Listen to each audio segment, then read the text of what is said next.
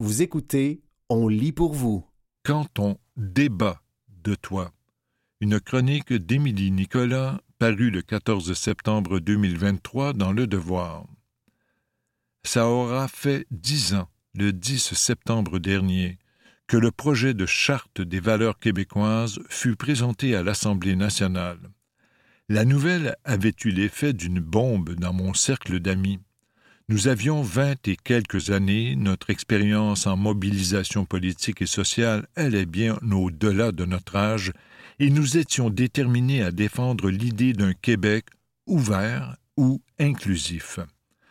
En moins de deux semaines, nous avions cherché l'appui de regroupements juifs, musulmans et sikhs, puis rassemblé cinq mille personnes au centre-ville de Montréal pour une manifestation où nous scandions notamment que le Québec n'est pas la France, vive la différence. Charles Taylor, déjà d'âge vénérable, avait escaladé devant nous la boîte de notre pick-up de location pour prononcer un discours passionné dont la force était directement puisée dans l'énergie de la révolte. Pour moi, qui n'avais vu l'homme que dans son rôle de sage, aux audiences télévisées de la fameuse commission sur les accommodements raisonnables, l'image était saisissante. Le poids de l'actualité était, bien sûr, le plus lourdement porté par les minorités religieuses, les femmes musulmanes en particulier. Ce qui était plus difficile à prévoir, c'est que bien des alliés allaient aussi recevoir le projet de loi comme une attaque personnelle. Certains ont vu dans la charte une attaque à leur conception des valeurs québécoises ou aux droits et libertés de manière plus générale. D'autres ont vu un coup de couteau dans leur rêve d'un Québec indépendant et le signe d'un virage vers un nationalisme qui n'allait jamais pouvoir toucher le Québec dans toute sa diversité, ni même la génération montante. Le sentiment de peur, lui, était ressenti avec le plus d'acuité par mes amis qui, comme moi, sont des enfants d'immigrants. Certains appartenaient à des minorités religieuses, d'autres non. Parce qu'autres, aux yeux de la majorité, on se disait tous qu'un gouvernement qui s'attaquait ainsi aux droits d'un groupe minoritaire pouvait s'attaquer à n'importe quel autre groupe demain, dont le nôtre. Ce raisonnement était rarement explicite et même pas toujours conscient. C'est moins par les mots que par nos comportements, l'urgence d'agir et les émotions partagées qu'on constatait qu'on se sentait tous un peu dans le même bateau. Déjà, au début de l'automne 2013, mes tripes me criaient que ce débat allait mal finir. Comme fille de la banlieue de Québec, je connaissais trop bien comment les discours médiatiques affectent rapidement notre quotidien. Enfant, j'avais pu sentir les regards se tourner vers moi les matins où, quand j'entrais dans l'autobus, André Arthur vociférait contre les Noirs ou les immigrants dans la radio du chauffeur. Ado, mon frère et moi avions été agressés verbalement par des clients à quelques reprises dans nos emplois d'étudiants, alors que politiciens, animateurs de radio et autres chroniqueurs pompaient quasi quotidiennement les gens contre les minorité qui exagère, en plein cœur de la crise des accommodements raisonnables. La plupart ne voyaient la charte des valeurs que pour ce qu'elle était explicitement, c'est-à-dire un projet de loi proposant des idées précises pouvant être adoptées ou non au terme d'un débat.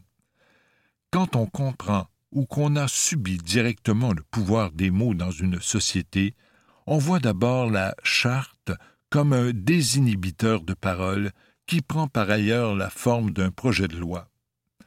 Le texte de la charte n'est jamais devenu loi, mais un certain type de discours sur les minorités s'est répandu comme une traînée de poudre dans l'espace public québécois à partir de 2013. Il y a dix ans, les plus sensibles pouvaient déjà comprendre que le moment allait transformer, au moins pour une génération, ce qui était dissible et audible en politique québécoise. Ce que j'écris sera difficile à recevoir pour plusieurs lecteurs. Je vois venir d'ici les avec des gens comme elle, on ne pourrait plus débattre, on ne pourrait plus rien dire. Bien sûr, là n'est pas mon propos. Ce genre de réaction est le plus souvent nourri par une insistance sur les intentions des gens qui proposent certaines idées politiques ou tiennent certains discours dans l'espace public, et un refus de se pencher sérieusement aussi sur les conséquences des mots, leurs effets, leur pouvoir. Il me semble que si on veut être en mesure de faire un exercice de réflexion honnête sur un événement politique aussi marquant que le fameux débat sur la charte, on ne peut pas faire semblant que la circulation des idées dans l'espace public n'a pas aussi un effet direct sur le sentiment de sécurité au quotidien des Québécois dont on décide de débattre. Le hasard fait que l'homme qui avait déposé le projet de charte des valeurs en 2013 est aujourd'hui toujours ministre et que cette fois, il est en train de trouver comment réagir à ceux qui voudraient qu'on fasse des enfants trans et non binaires un objet de débat national. M. Drainville et tous les acteurs de la classe politique et médiatique concernés, laissons de côté nos différends une minute. Je vous invite à imaginer ces enfants et ces ados, déjà vulnérables pour un ensemble de raisons, entrer dans l'autobus au moment où l'on débat du pour et du contre de leur existence et de leur droit à la radio, et à voir les regards se tourner vers eux. Je vous intime de bien vouloir vous mettre dans leur peau. Tentez de votre mieux de comprendre l'impact de chacun de vos mots sur leurs interactions sociales et quotidiennes. Interrogez-vous sur la place qu'ils auront la certitude d'avoir ou non dans la société québécoise. Dites maintenant ce que vous avez à dire comme si ces jeunes étaient directement en face de vous, parce que, croyez-moi, ils vous écoutent. C'était Quand on débat de toi, une chronique d'Émilie Nicolas parue le 14 septembre 2023 dans Le Devoir. Prima danse, bouger vers le bien-être. Un texte de Frédéric Charret paru le 24 août 2023 dans le magazine Virage. Vous connaissez la danse hip-hop?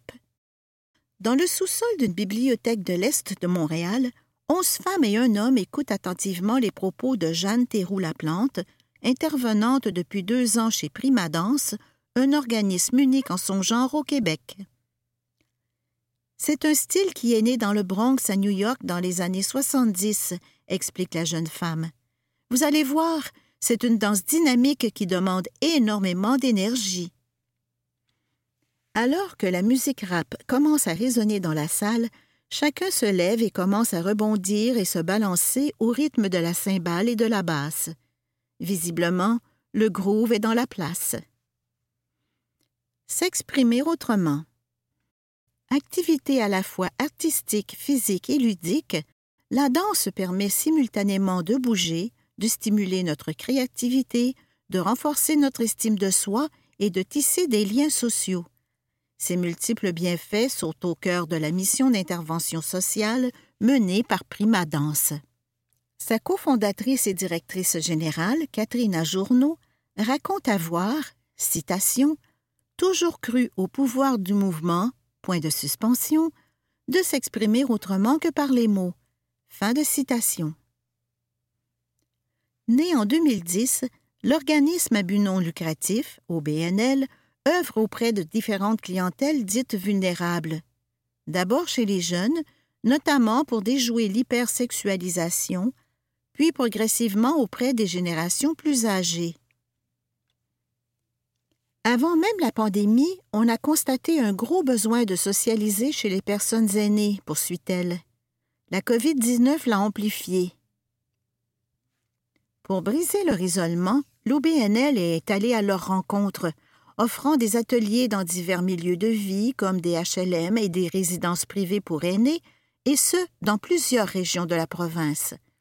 Parfois des séances uniques d'une heure, d'autres fois des cours qui s'échelonnent sur une période de cinq ou douze semaines. On s'est rendu compte que la musique leur faisait du bien pour la mémoire, la cognition. On allait susciter des émotions, c'était vraiment touchant. À son deuxième atelier, ce n'est pas Jacqueline Morneau, 83 ans, qui dirait le contraire. C'est difficile, Il y a un mouvement, puis un autre, puis un autre. C'est bon pour la coordination, puis aussi pour la mémoire. À nos âges, on n'a pas le choix, il faut travailler. Bouger à son rythme. On ne le répétera jamais assez, bouger est essentiel pour maintenir une bonne qualité de vie en vieillissant. Or, plus de 21% des 65 ans et plus se disent peu actifs, tandis que près de 38% se disent carrément sédentaires, selon le plus récent portrait des personnes aînées au Québec, publié par l'Institut de la statistique du Québec. Gabi Ialenti fait partie du deuxième groupe.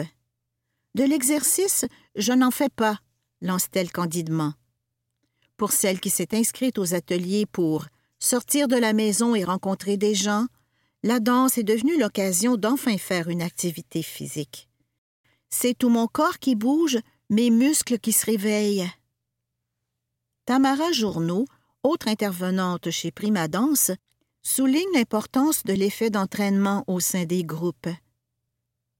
C'est arrivé quelquefois que des gens nous disent Ça fait longtemps que je ne me suis pas levé de ma chaise. Avec la musique, les exercices proposés, l'énergie qui se crée entre tout le monde, ils avaient vraiment envie de participer à ça. Même en une heure, c'est remarquable l'évolution qu'on peut constater. Sa collègue Jeanne hoche la tête. Peu importe les mouvements qu'on propose, tout est adaptable pour répondre aux besoins de tout le monde. Chacun peut mettre ses propres limites. Chacun s'encourage. Sans pression. Pas question de mettre la performance en valeur. Oubliez les chorégraphies complexes. Ici, la participation et l'exploration priment. Tout le monde peut taper des mains, tout le monde peut plier les genoux. À partir de là, on vous amène vers la danse sans que vous vous en rendiez compte, fait valoir Katrina. On est loin d'un cours traditionnel. Il n'y a pas de droite, de gauche, d'avant, d'arrière. Il n'y a pas de limite ni de cadre. C'est beaucoup dans la création, même dans l'improvisation, indique pour sa part Tamara. Les gens peuvent bouger comme ils en ont envie, Parfois, ça peut faire peur. On n'est pas forcément habitué à se laisser aller. Mais finalement, ça fait du bien. Un sentiment que partage Madame Yalenti. Je pense que le but, c'est d'essayer. Je suis rigide.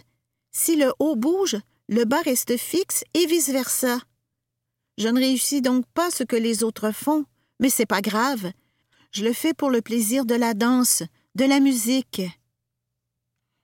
Cette manière de mettre l'accent sur l'être plutôt que la réussite est fondamentale dans l'intervention sociale par la danse. Et selon la cofondatrice de Prima Danse, cette approche est de plus en plus populaire. En exemple, Katrina Journeau indique que des CIUS l'ont approchée, que Boucherville a déboursé pour des interventions dans toutes les résidences de son territoire et qu'une subvention du fédéral lui a permis d'offrir ses services au Saguenay. Ce genre d'intérêt pourrait permettre à l'organisme de s'étendre encore plus à la grandeur du Québec. Citation L'expression intervention sociale par l'art, on la voit de plus en plus dans les appels de projets. Ça va aller en grandissant. La demande est là. Fin de citation. À entendre les rires dans le sous-sol de la bibliothèque montréalaise, le rythme des requêtes risque fort bien de s'accélérer. C'était Prima danse, bouger vers le bien-être, un texte de Frédéric Charret, paru le 24 août 2023 dans le magazine Virage.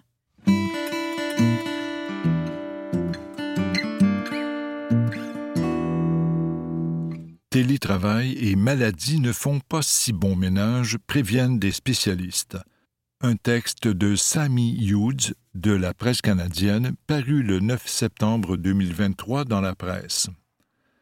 Alors que de nombreux lieux de travail ont adopté des configurations hybrides dans la foulée de la pandémie, des experts en emploi estiment que les travailleurs devraient être prudents avant d'utiliser cette flexibilité supplémentaire pour travailler à domicile lorsqu'ils se sentent malades. C'est une situation qui, selon certains observateurs des tendances du télétravail, pourrait devenir plus répandu à mesure que les entreprises rendent leurs dispositions sur le travail hybride de plus en plus permanentes. Il y a un léger retour à un niveau de confort pour les gens qui veulent faire quelque chose même s'ils ne se sentent pas à 100%, mais ce n'est certainement pas le cas de tout le monde, observe John Trougakos, professeur de comportement organisationnel et de gestion des ressources humaines à l'Université de Toronto.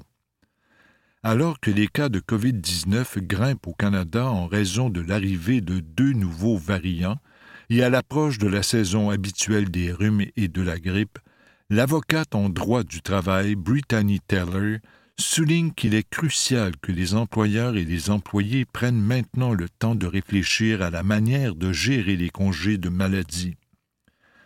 Je m'attends à ce que ces questions soient davantage discutées à l'approche de l'automne, dit Madame Taylor, associée chez Rudner Law. La popularité croissante des modalités de travail hybride a été documentée tout au long de la dernière année. En mai, 41% des travailleurs canadiens effectuant du télétravail avaient des horaires hybrides, partageant leur temps entre le bureau et leur domicile, selon un rapport publié le mois dernier par Indeed Canada. En comparaison, ils étaient 25% dans cette situation un an plus tôt. La société de recrutement Robert Half a constaté que les modalités de travail hybride étaient favorisées par 54% des responsables du recrutement contre 49% des professionnels interrogés. Cet alignement croissant pourrait signifier que la combinaison de travail au bureau et de télétravail est là pour de bon. Stephen Harrington, responsable national de la stratégie en matière de main-d'œuvre chez Deloitte Canada, souligne que même si de nombreuses organisations canadiennes ont des plans sur la manière dont leurs employés peuvent travailler de manière flexible, il n'a pas vu beaucoup de règles au sujet des congés de maladie. Les organisations en sont au premier jour en ce qui a trait à la détermination exacte du fonctionnement de ce système pour elles-mêmes et pour leur personnel, indique M. Harrington. Les personnes qui travaillent à domicile, même une partie du temps, sont beaucoup plus susceptibles d'envisager de travailler alors qu'elles sont malades que celles qui travaillent au bureau, souligne-t-il. Mais cela présente des risques pour le travailleur qui pourrait aggraver sa maladie en ne se reposant pas adéquatement, observe M. Harrington. C'est également un risque pour l'employeur car il est prouvé que les gens ne sont pas aussi efficaces et sont plus susceptibles de commettre des erreurs lorsqu'ils travaillent alors qu'ils sont malades. Je pense qu'il y a peut-être des organisations qui sous-estiment les pressions sociales et culturelles lorsque les gens ont des échéances au travail ou lorsqu'ils se sentent obligés, souligne Stephen Harrington. Clarifier les règles.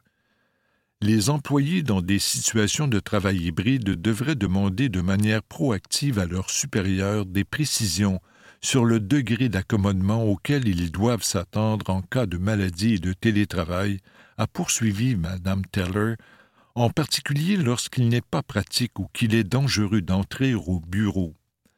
Ils devraient, par exemple, vérifier s'ils sont autorisés à travailler à leur domicile lorsqu'ils sont malades une journée où ils devraient être au bureau, et si c'est le cas, si cela signifie qu'ils doivent se présenter au bureau une autre journée en contrepartie.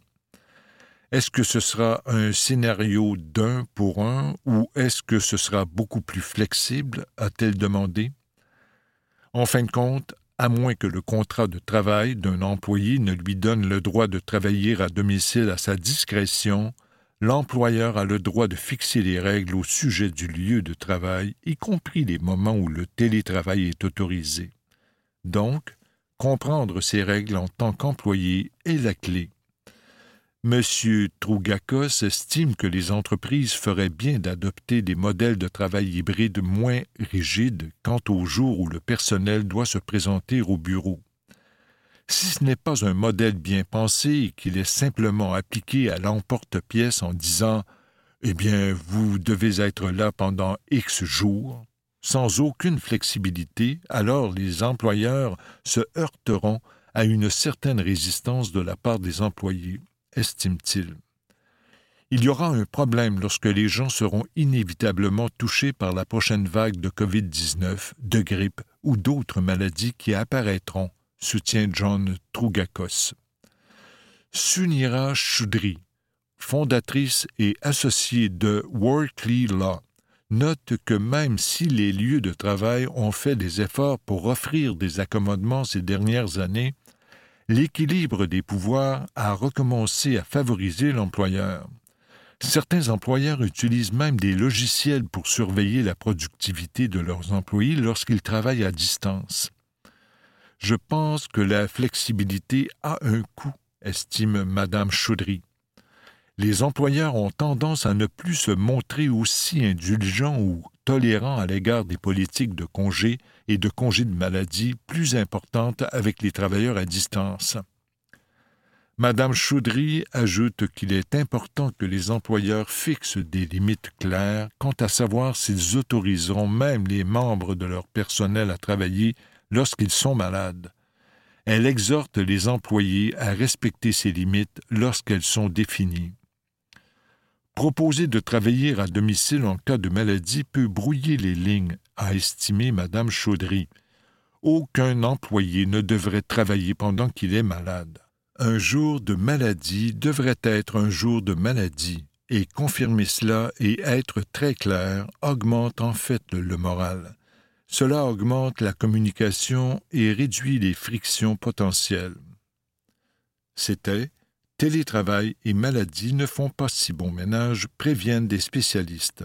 Un texte de Sammy Hughes de la presse canadienne, paru le 9 septembre 2023 dans la presse.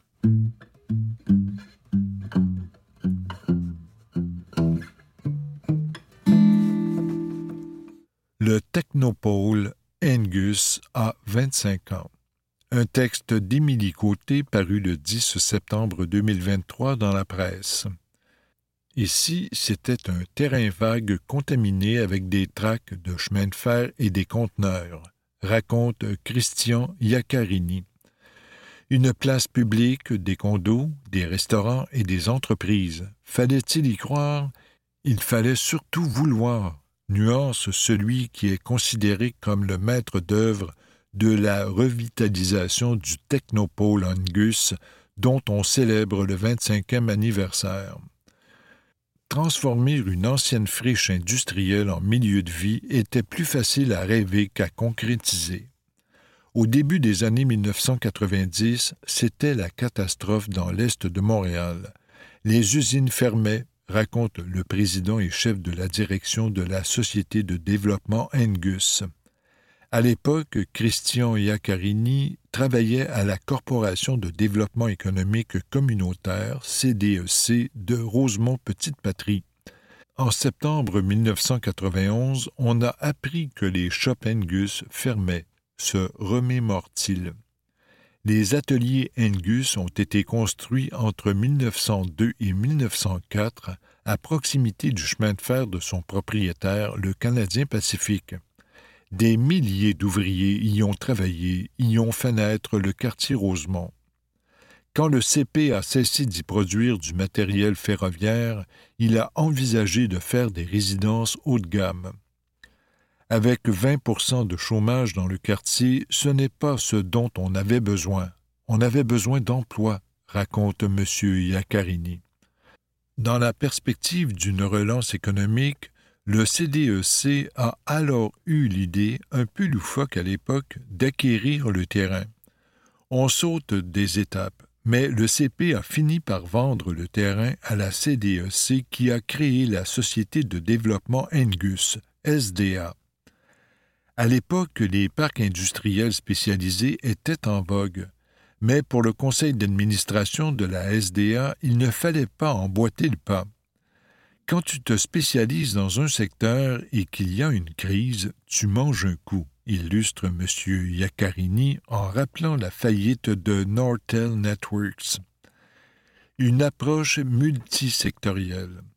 la SDA a adopté une approche multisectorielle avec des PME québécoises plutôt que des multinationales, avec un propriétaire d'entreprise qui travaille sur le site.